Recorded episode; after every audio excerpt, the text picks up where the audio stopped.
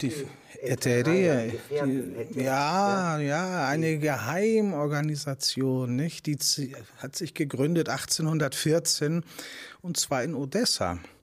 Die Stadt Odessa war damals noch ganz jung. Die war ja 20 Jahre vorher überhaupt erst gegründet worden, damit das russische Reich, das Zarenreich im Schwarzen Meer so einen Handel auch etablieren kann überhaupt. Nicht? Und das hat auch sehr viele Leute aus Griechenland, die dann als Kaufleute da und wie auch immer unterwegs waren, angezogen. Und ja, das war dann eine Geheimgesellschaft nach dem Vorbild von Freimaurerlogen. Es gab auch das Beispiel der Carbonari in Italien, die es eine wichtige Kategorie. Freunde, ja, ja viele Hellenen. Ja, da ist Alexander ja. Puschkin Mitglied, ja, ähm, und Lord Byron ist Mitglied. Ja, und äh, das ganze Thema natürlich. Wir sind ja nach dem Wiener Kongress, nicht? Wir sind in einer europäischen Friedensordnung, die wir jetzt heute mit Restauration bezeichnen, nicht? Also eine gewisse Totenruhe, ja. Genau. Äh, ja. Das heißt also Stabilität, Gleichgewicht der Mächte, und das ist natürlich ein klar die offizielle Doktrin des dieses Systems war natürlich vor allem keine demokratischen Bewegungen, auch keine nationalen Freiheitsbewegungen nach Möglichkeit zuzulassen. Und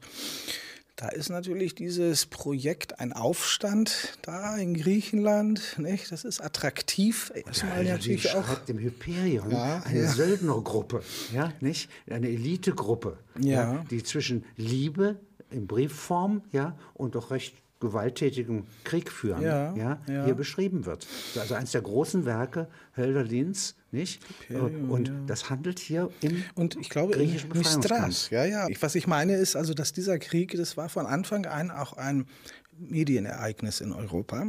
Und das ist eigentlich auch etwas relativ Neues, dass eine über Staatsgrenzen, Landesgrenzen hinweg, vor allem in Westeuropa, so europäische Öffentlichkeit sich auch formiert, die dann nicht nur das alles verfolgt, sondern sich ja da auch beteiligt und letztlich dann auch die Politik der Kabinette der Großmächte irgendwie auch beeinflusst, nämlich zugunsten der Aufständischen, die militärisch ja eigentlich gescheitert waren, schon nach ein paar Jahren. Das muss man sagen. Nicht? Auch an sich selbst übrigens, weil es da auch zusammen ja, Bürgerkriege ja. gab es dort ja. natürlich, klar. Mhm.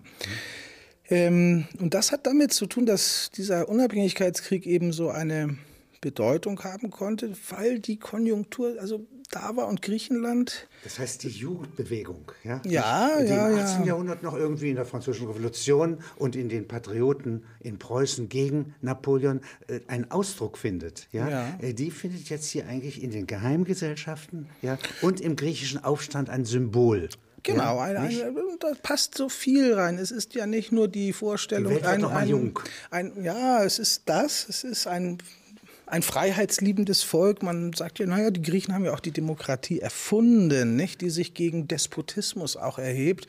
Also dieser politische Aspekt gegen Herrscherwillkür und der Sultan steht, die Sultansherrschaft steht als Inbegriff für Herrscherwillkür, für Despotie. Propaganda ja, gegen das Osmanische Reich. ja, ja, Gehen da nicht Aber ein. es kommt ja noch mehr. Es kommt auch, man darf das auch nicht unterschätzen, eine religiöse Komponente. Nicht? Es ist ja nicht entweder oder, nicht? Auch die Forschung, ein christliches Brudervolk gegen die Muslime, ja. Das spielte ja auch bei den Akteuren, den aufständischen Griechen, auch eine Rolle. Und das ist auch kein Zufall, dass ja auch das Kreuz zum Zeichen des Aufstandes und auch zur Fahne, Staatsfahne dann geworden ist. Also jetzt gibt es Bilder. Ja, ja. Äh, das Massaker in Chios.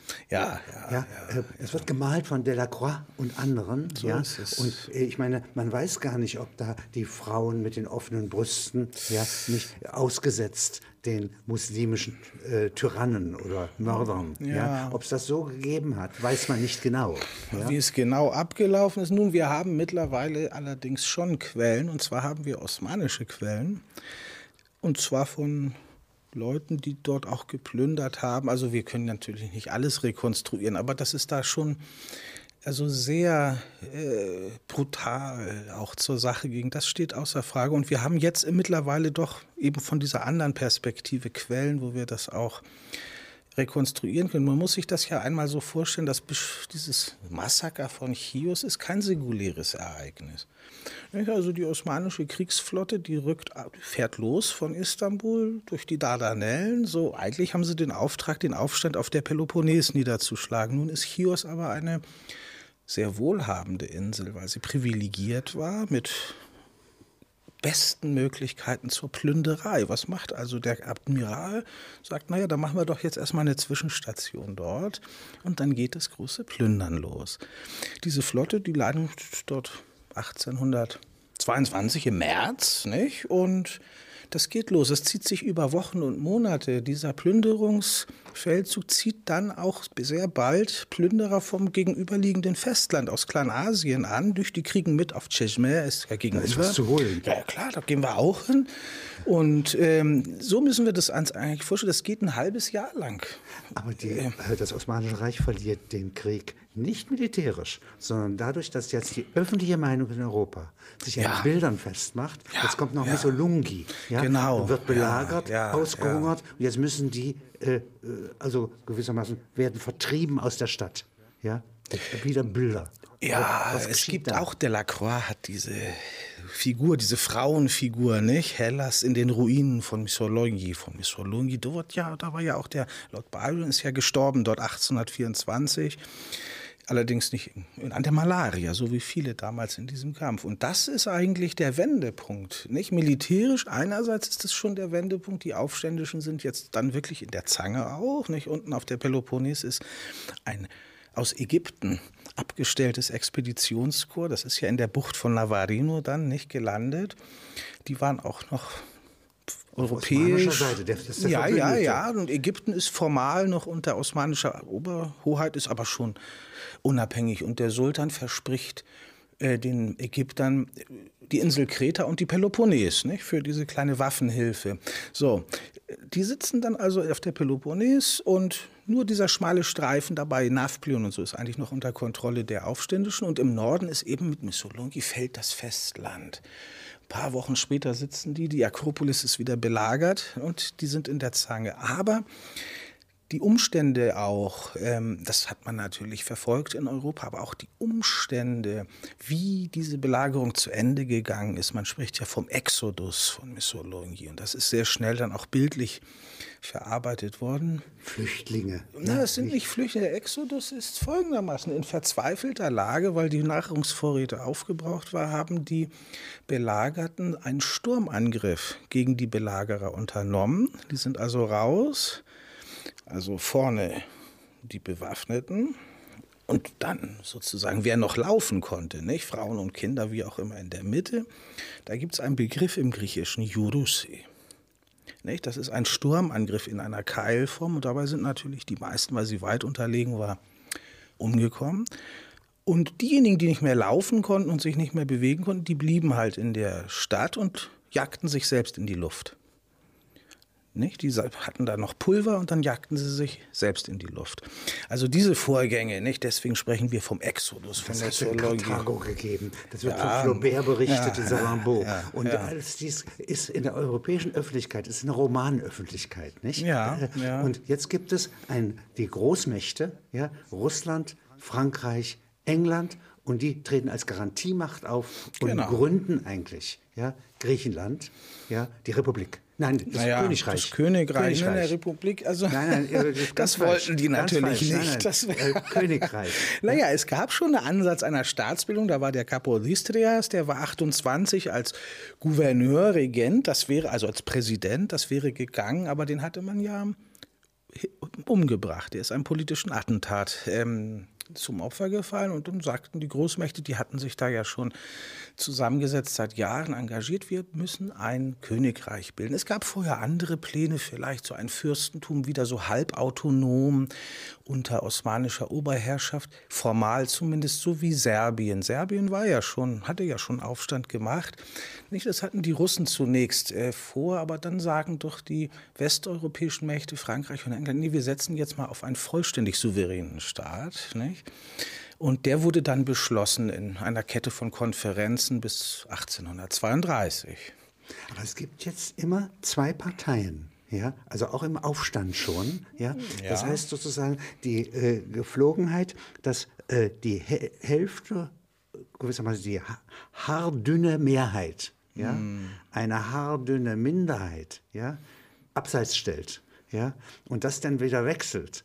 Das durchzieht die gesamte griechische Geschichte. Das ist später nochmal zwischen Konstantin, dem König, ja, und ja. Venizelos, ja, ja, oder ja, äh, heute, ja, zwischen rechts und Mitte und links. Ja, das nicht? werden wir sehen. Ja, ja. Das ist etwas, was sehr wichtig ist bei so einer Gründung, die gewissermaßen von Großmächten ähm, garantiert wird mhm. ja, und eingerichtet wird. Ja. Da kann es sein, dass sozusagen die, die hier eingerichtet worden sind, ja, nicht in Fraktionen zerfallen, in Verschiedenheiten zerfallen. Ja, und das kann man auch tatsächlich sehen. Ich darf noch einmal zurückgehen ja, zum 19. Jahrhundert und auch den Anfängen dieses Staates. Die politischen Parteien, die sich da formieren, benennen sich zunächst ja auch bezeichnenderweise nach den Garantiemächten, nämlich die russische Partei, die englische Partei und die französische. Also es sind noch drei sogar. Ähm, und das ist natürlich bezeichnend, ähm, weil sie sich damit auch grob, sie sind keine Handlanger der Botschaften, das nicht, aber doch eine Orientierung außenpolitisch an diese Großmächte gibt es. Sie haben dann gesagt, die große Spaltung im die im Ersten Weltkrieg, jetzt sind es genau 100 Jahre, 1915 bricht das auf zwischen dem König und dem Premierminister Venizelos, genau um die Frage, auf welche welche Seite soll Griechenland sich schlagen? Also auf Venizelos beispielsweise. Der möchte ja, England und die Entente. Nicht? Und Griechenland muss rein. Den Krieg erklären gegen Deutschland. Aber ja, gegen die hat er geschafft. Hat er auch gemacht. Hat großen ja. Profit im Grunde. Also er hat um zwei Drittel das Land erweitert. So ist es, ja, ja. Allerdings leitet das eben auch den Krieg in Kleinasien ein und eben das, was wir als kleinasiatische Katastrophe heute noch eben bezeichnen, 1922 Flucht, Vertreibung, ja. Also auch eine große Katastrophe. Das ist Venizelos 1915. Und der eine, ist große, eine große Erscheinung der Venizelos. Ja, mit nicht? Sicherheit, ja. Kommt aus ja. Kreta, ja, nicht? ja hat eine ja. ganze Partei und äh, ist, offenkundig ist es ein anderes Klientelsystem, das ihn stützt. Das sind die großen Räder, das Großbürgertum, so die weit, Anfänger von Industrie. Ja, ja. Und diese Seite, die will nach England. Genau. Sind, die will Kredite auch sozusagen international äh, sie, sie sind platzieren. Ja, sie sind ja wirtschaftlich auch das verbunden. Ist Wirtschaft. Natürlich und sie wollen die Expansion des Landes. Und der König, weil sie weil sie auch Märkte sich erschließen wollen, nicht? Und aber sie sind auch ihre Wertehaltung. Also die Parlamentarischen und die Räder, das wäre sozusagen Venizelos Richtung. Ja, aber? Onassis gab es, aber war noch nicht. Aber nein, nein. ja, aber so diese Gruppe. eine Richtung. Durchaus, ja. ja, ja. Und die ist, die hebt ab sozusagen auch ins Internationale. Genau. Und während ähm, sozusagen der König hier ja, um sich schart, ja, äh, junge Offiziere, ja, äh, Bauern, ja, Gutsbesitzer, mittlerer Güter. Mittlere, ja. ja und Mittelbürgertum, ja. Handwerk. Wir haben vor allen Dingen öffentliche Angestellte auch, nicht? Und Apotheker und also ein, was, was wir als einen Mittelstand eigentlich bezeichnen. Wir müssen uns bitte auch überlegen, die Bauern, wenn wir sagen Bauern, es gibt eine wenn wir von Thessalien, das wird wieder kommen, lassen wir mal Thessalien, da gab es Großgrundbesitz. Aber der übrige Teil des Landes, das waren kleine Güter. Also das Gutsbesitz, da kann wir das sagen, das waren unabhängige Klein- und Mittelbauern, die sagen wir mal, von ihrem Lebensstandard, von ihrem Einkommen würde man sie eher als zu den Armen zählen, aber von ihrer Mentalität waren sie unabhängige Unternehmer, so nahmen sie sich wahr. Ja? Und diese Gruppe, diese Mittelschicht, die steht hinter dem König. Warum? Erstmal, die hatten das, das Modernisierungsprogramm, das der Venizelos seit 1910 eingeleitet hatte. Und natürlich, vorher gab es die Kriege, schon Balkankriege. Das hat ja alles Geld gekostet und das hat die am meisten belastet. Und die hatten das Gefühl, und das stimmte auch ein bisschen, naja, wir zahlen hier eigentlich die Zeche für diese Expansion, für diese Kriege und wir haben gar nichts davon. Und so war es auch. Denn die Eroberung der heute nördlich der nördlichen Landesteile da. Nicht? Davon hatte doch ein Kleinbauer in Mittelgriechenland nichts. Der musste das aber bezahlen. Und darüber hinaus Und das ist jetzt hier, Sie reden jetzt von der Zeit 1912 beispielsweise. 12, 13, ja, 14. 14 bis genau. 22, also das Kriegsjahrzehnt, ja, sagt man. Genau, ja, aber das, das, na, das geht dann ja weiter noch.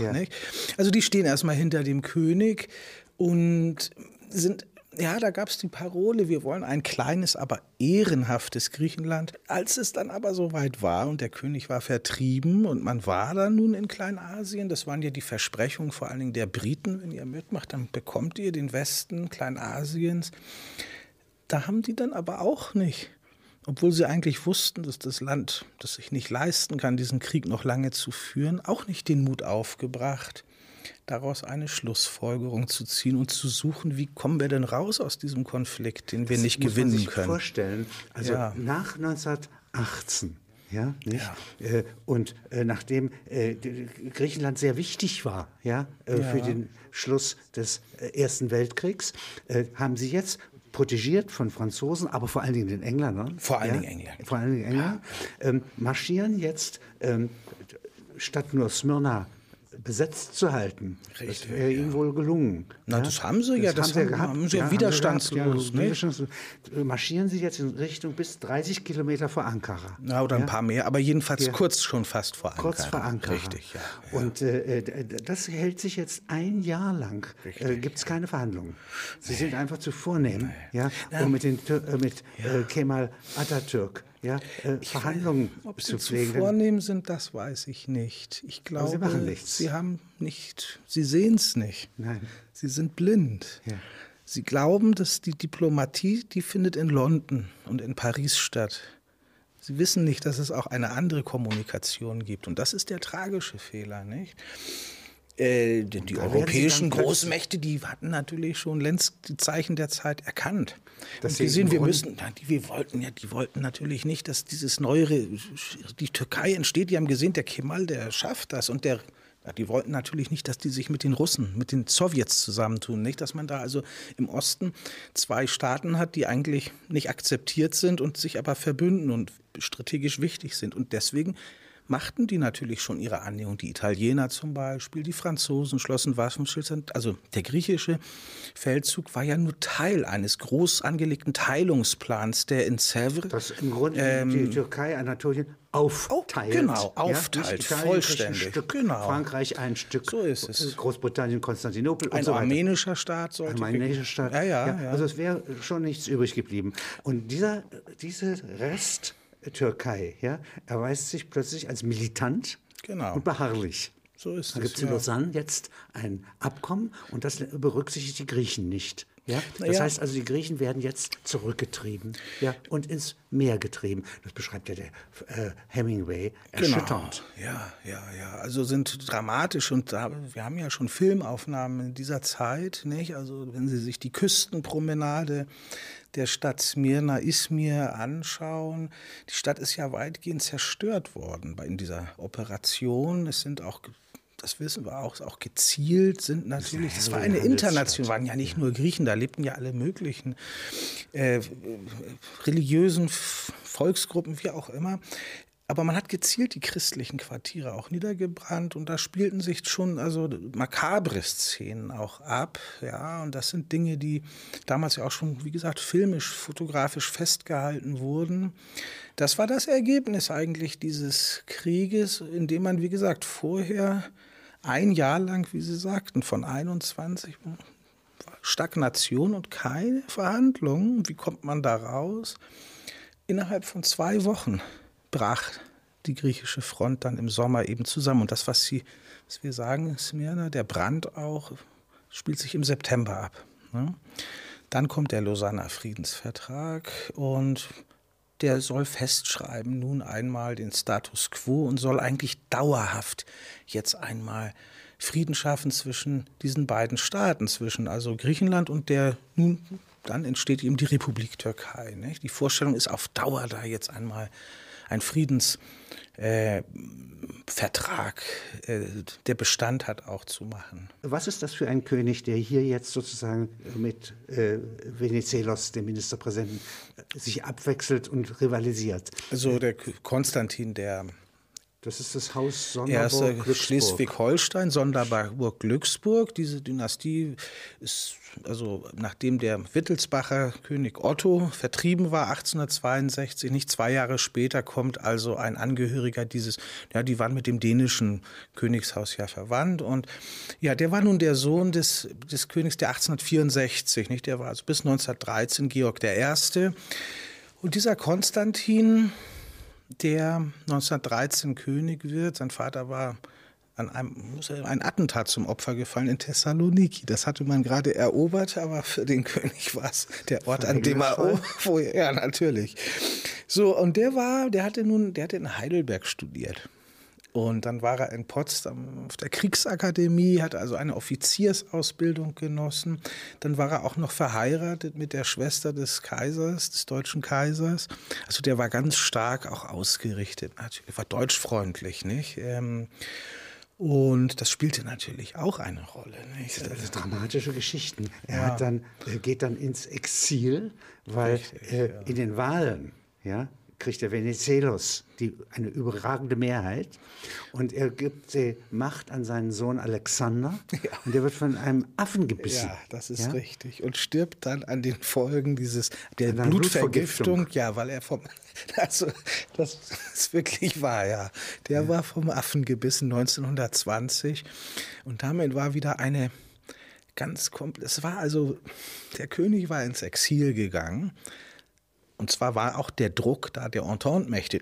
Also der griechische König war nach dem deutschen Kaiser in London und Paris der bestgehasste Mann während des Krieges. Gut. Aber er hatte nicht abgedankt. So, und das heißt, es war jetzt rechtlich nach der Verfassungsordnung, weil nun, weil der Sohn gestorben war, war er eigentlich wieder König. Er hatte ja nicht abgedankt sozusagen den Weg gar nicht frei gemacht. Ja. Kommt zurück. Und ja. nun kommt es dann zu diesen Wahlen im November 1920, Venizelos. Also der Krieg lief zu der Zeit ja noch ganz gut in Kleinasien.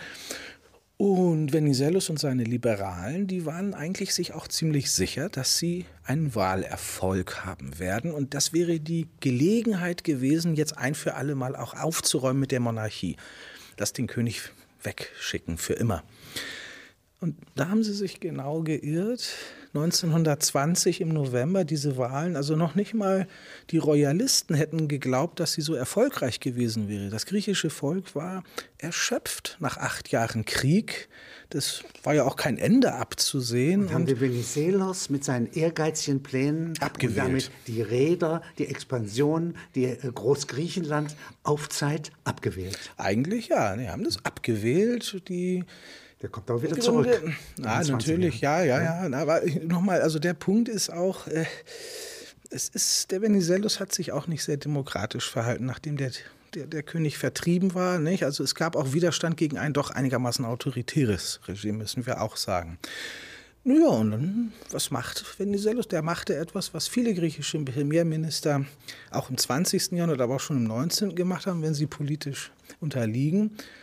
Sie verlassen das Land, sie gehen ins selbstgewählte Exil und zwar vorzugsweise, das hat er auch gemacht, nach Frankreich, namentlich nach Paris. Also Paris ist im 20. Jahrhundert im Grunde der Ort, wo geschasste griechische Premierminister, wenn sie abgewählt sind oder aus irgendwelchen Gründen zurücktreten mussten, eben ins selbstgewählte Exil gehen. Ne, der war also erstmal weg. Kommt der König zurück, trara. Nun, das ist klar, dass weder in London noch in Paris man das besonders begrüßt hat. Nicht? Man hatte den ja noch in schlechter Erinnerung. Und das schwächte dann natürlich auch die diplomatische Position Griechenlands, das ja da nur im Krieg stand. Mit dem, wollen wir uns mit dem absehen? Und das, das sind aber die Briten und Franzosen sehr rücksichtslos. Der König will neutral bleiben. Ja? Sie haben eine Armee gelandet in Thessaloniki. Das Richtig. heißt, das, was in Gallipoli bei dem Unternehmen, wo sie sozusagen Konstantinopel schnell mal erobern wollten. Ja, nicht? Und dann wurden sie ja dort äh, abgewehrt. Genau. Ja? Und diese Truppe, auch da war Kemal schon. Auch war Kemal schon. Hat, ja. hat die abgewehrt. genau, ja. ja. Und äh, das sitzt jetzt den ganzen Krieg über in Thessaloniki, in Saloniki. Ja. ja? Und der Erste Weltkrieg geht für Deutschland verloren, nicht an der Westfront, genau. ja, sondern hier mit Hilfe Griechenlands von Saloniki aus ja, stößt in den wie man sagt, weichen Unterleib. Ja, ja nicht? Ja, ganz auf genau. Wien vor. Ja? Ganz genau. Eine ganz genau. griechisch, britisch, französische Armee. Es sind auch Serben dabei. Auch Serben nicht, nicht vergessen, ja? ja? Serbien ist auch Entente-Alliierter, das ist ein wichtiger auch. Also nicht? Die serbische also Griechenland im Grunde der Grund. Ja? Und gegen den Willen ihres Königs, ja? weil die genau. Briten achten gar nicht darauf, was der sagt. Ja? So ist es. Sondern sagen, wir sind Schutzmächte. Genau, und dabei beriefen sie sich auf die Gründungsverträge aus dem 19. Jahrhundert. Sagten, wir sind doch Schutz- und Garantiemacht. Aber diese Praxis ist auch älter. Die Briten und Franzosen haben, wenn sie ihrem Anspruch Geltung verleihen wollten, im Lande auch Einfluss zu haben, haben sie auch vorher schon oft solche robusten Mittel eingesetzt, also indem man Häfen blockierte, Piräus besetzte militärisch auch, nicht? Also das war nicht das erste Mal. Und nun im Ersten Weltkrieg ganz klar. Nicht? Da haben die natürlich ihre Interessen. Das sind ja alles Dinge, äh, die in der vertreten. Erinnerung von gegenwärtigen Griechen wohl kaum eine Rolle spielen. Aber Symbole davon, ja, sind so wie Chios, Missolungi, das Ochi, ja, nicht das Nein das Nein General Metaxas gegen ja, die Italiener ja, ja. 1939, 40. Das ist auf jeden Fall sehr präsent. Das ist sehr präsent, auch wenn sie da nicht geboren sind. Natürlich, die meisten die Älteren leben, haben das noch, da waren sie Kinder, die jetzt noch leben. Aber das, das ist in jedem griechischen Schulbuch. Das ist, also da ist doch völlig klar, der zweite Nationalfeiertag ist ja der Nein-Tag am 28. Oktober. Also das Ausdruck Nein und dann auch noch in Verbindung mit dem Begriff Ultimatum. Das ist ein ganz klares Symbol, das ganz stark auch emotional aufgeladen ist. Auf beiden Seiten ja, ist Griechenland eine Projektionsfläche, wie eine große Leinwand. Das heißt, äh, Sie schreiben einmal, wie der Winkelmann ja, äh, die griechischen Schafzüchter ja, oder Bauern auf dem Peloponnes mit den alten Griechen ja. ja verwechselt. Ja, ja? ja natürlich. Noch 1942 wird ein deutscher Offizier bestraft, ein Oberstleutnant, der mit nackigen Kindern Zweikämpfe hat führen lassen im altgriechischen Stil. Aha, ja? ja? Das wird falsch ja, verstanden. Ja, ja, ja, natürlich. Wird beruhigt. Und äh, ja, was da nun hintersteckt, äh, wenn ich mir den Kästner anschaue, äh, da gibt es irgendwie gewisse Schilderungen, glaube ich, die doch so ein ich, ich, ich kenne mich jetzt in der Biografie von Kästner nicht aus, aber da gibt es, glaube ich, so ein so, homoerotisches so. Substrat wohl, nicht? Das mag also, es doch gegeben haben. Ja, na klar. Und das wird alles auf Griechenland mit projiziert. Alles, natürlich. Ja, das ist Und tatsächlich das. ist ja sozusagen für Nietzsche, Schulpforta, ja, nicht? Ja, für Gebildete überhaupt, ja, ja. für Heidegger, ja, nicht? Ist das im Grunde das gedankliche äh, Paradies? ja, wo man alles hineinprojizieren kann, was mit dem konkreten Land möglicherweise nichts zu tun hat. Aber dadurch kriegt es auch schon wieder was damit kriegt zu tun. Das, zu tun. das ist richtig, ja, ja. Es gab schon einen Staatsbankrott, als das Land noch gar nicht unabhängig war. Und das ist schon was Besonderes. 1829 nämlich. Da war eigentlich der Krieg noch am Laufen. Also das, wenn man das zählt, ist das der erste Staatsbankrott. 1824 und 25 hatten die Aufständischen ja schon in London eine, zwei Anleihen aufgenommen. Also für die Sache der griechischen Freiheit, da garantierten britische Banken für. In Wahrheit wurde es allerdings, ein Bruchteil kam nur ins Land und wurde dann eigentlich für den Bürgerkrieg benutzt. Und als nun 1829 inzwischen war Kapodistrias als äh, Regent da und hatte so ein Staatsgründungsprogramm sehr ambitioniert. Das ist ein Vertrauter von Zar Alexander ja, gewesen. Ja, der ne? hat Russland in den Kriegen ja. gegen Napoleon eine Riesenrolle. Na, und ja. der hat Russland auf dem Wiener Kongress vertreten. Genau. Und selbiger, den hat da auch die Filiki Eteria kontaktiert, weil da ein Landsmann war, der kam nämlich aus Korfu, Kapodistria. Und da sagte der noch, na ja, also das mit dem Aufstandsplan, das könnt ihr vergessen, das ist unrealistisch. Aber in der Zwischenzeit hatte er sich engagiert und vor allen Dingen in der Schweiz sehr aktiv eben für, auch für die Mobilisierung einer philhellenischen Öffentlichkeit gearbeitet. Und er war im Land sehr ambitioniert, sehr fähig, aber es war sehr, sehr große Probleme hatte er auch und vor allen Dingen eben auch finanziell. Es gab praktisch keine Geldreserven. Er hat eine Landeswährung geschaffen, den Phönix der sich sozusagen wie ein Vogel aus seiner eigenen Asche erhebt, nicht als Landes, das wie die erste griechische Landeswährung, die dann aber wieder in Asche sich zurückverwandelt hat, nachdem Kapodistrias ermordet war. Nun, das Land war 1829, das sollten Kredite, also Schuldendienst bedient werden für diese Aufstandskredite da 1824, 25 und das war eigentlich der erste Staatsbankrott schon. Und der zweite jetzt, Na, äh, der, äh, da sind jetzt von einem sehr tüchtigen Ministerpräsidenten. Ja? Trikupis. Ja, mhm. Äh, der äh, gewissermaßen für Modernisierung eintritt. Ja? ja? Da werden auch Bahnen gebaut und alles so etwas, ja? Genau. Eisenbahnen und so. Und dadurch übernimmt sich das Land, ja. Und äh, er prüft auch noch, äh, ob man trotz dieser finanziellen Gefahr die Olympiade nach Griechenland holt. Genau. Ja? Was ja sozusagen auch symbolisch äh, was Starkes bedeutet. Ja? Richtig. Ähm, das Problem war in der Tat, dass das Land in den 1880er Jahren in eine Kreditüberschuldungsspirale kam. Das darf ich auch aber dazu etwas sagen. Es ging natürlich auch um das Modernisierungsprogramm, das Eisenbahnnetz auf der Peloponnes. Heute ist das allenfalls noch Touristenattraktion, aber die Dichte, es gibt ja so einen Quotienten, Eisenbahnstreckenkilometer pro auf Quadratkilometerzahl eines Landes als Modernisierungsindikator. Da war Griechenland vorneweg, ja. Oder der Kanal von Korinth, der Isthmus, nicht? Das ist heute auch allenfalls Touristenattraktion, damals ein ganz wichtiger Infrastrukturträger. Äh, das Problem waren noch andere Dinge. Griechenland hatte eigentlich damals, 1880er Jahre geht das Programm los, hatte eigentlich ganz positive Wirtschaftsperspektiven. Es gab ein Produkt, die Korinthe. Das war das Exportprodukt und das war ein Renner, die erlebte einen Boom in den 1880er Jahren. Das hing damit zusammen, dass in Frankreich da so eine eine Krankheit. Genau, ja. ja und die Weintrauben, die Korinthen, ja, genau. Äh, die, die äh, kamen nicht mehr so äh, auf den Markt. Ja? Und hier war ein Boom.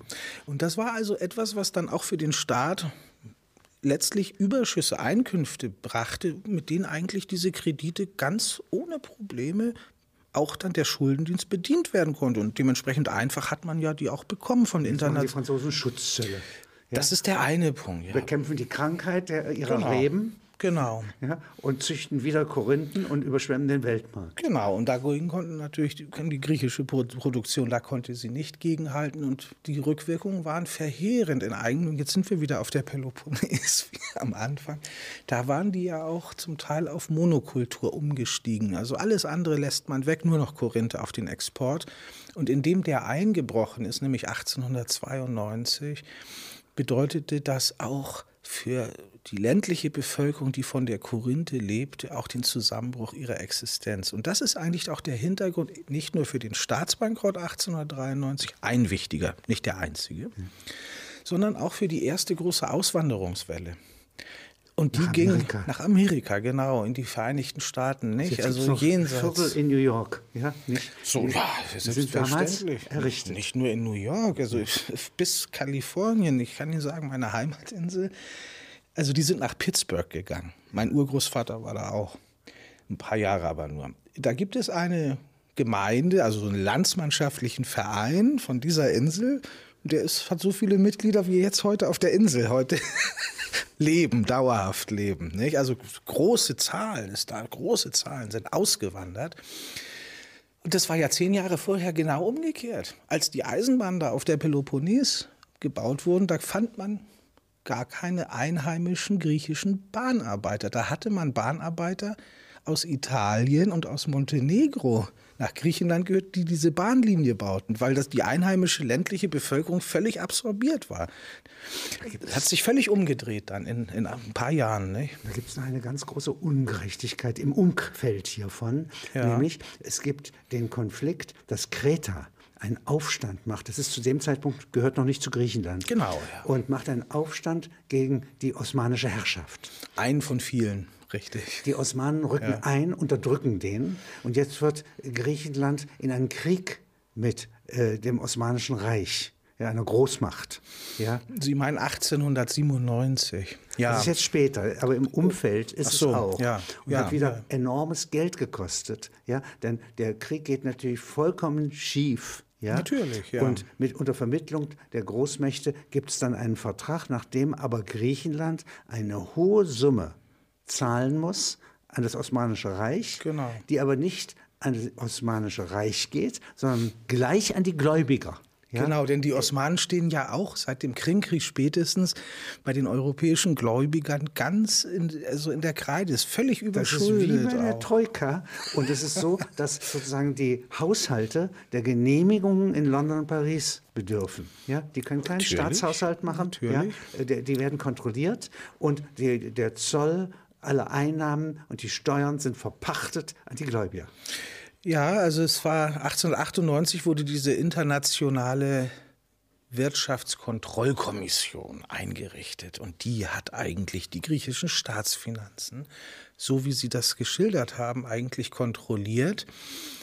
Das ging so im Grunde faktisch bis zum Beginn des Ersten Weltkrieges, weil dann ja das Konzert der europäischen Großmächte, da waren ja alle sechs dabei, nicht? also England, Frankreich, äh, Russland, die alten Garantiemächte, das Deutsche Reich, Österreich, Ungarn und auch Italien. Diese sechs, die haben das gemacht. Naja, und im Krieg bricht das natürlich auseinander, aber offiziell, formal aufgelöst wurde diese Kommission erst 1978.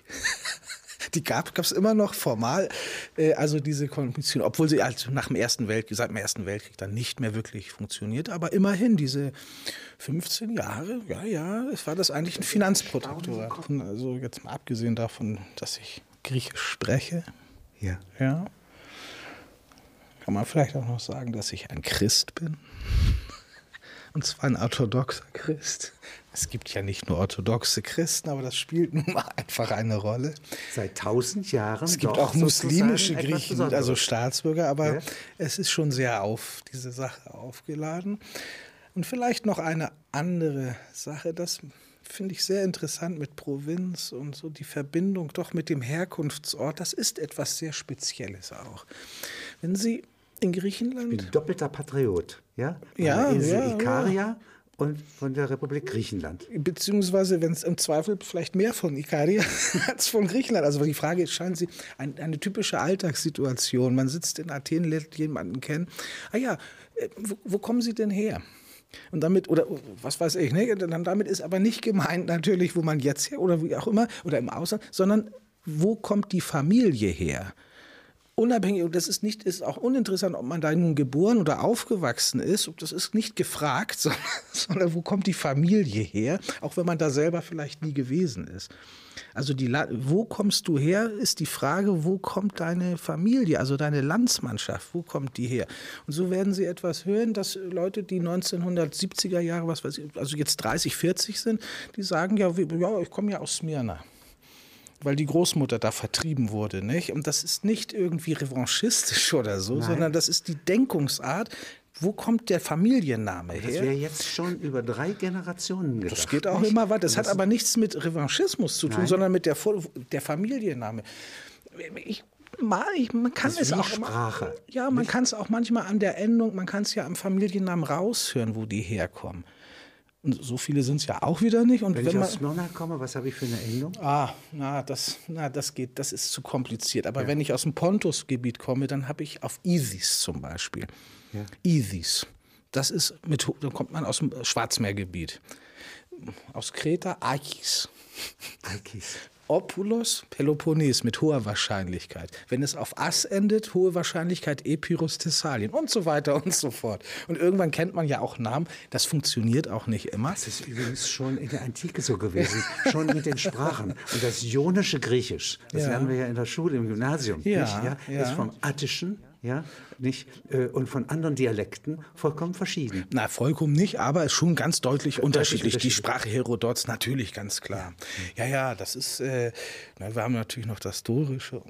Ähm, also, aber kommen wir vielleicht noch mal zu dieser Frage, nicht? Also außer der Sprache und dass man, ja, denke ich schon letztlich irgendwie Christ ist.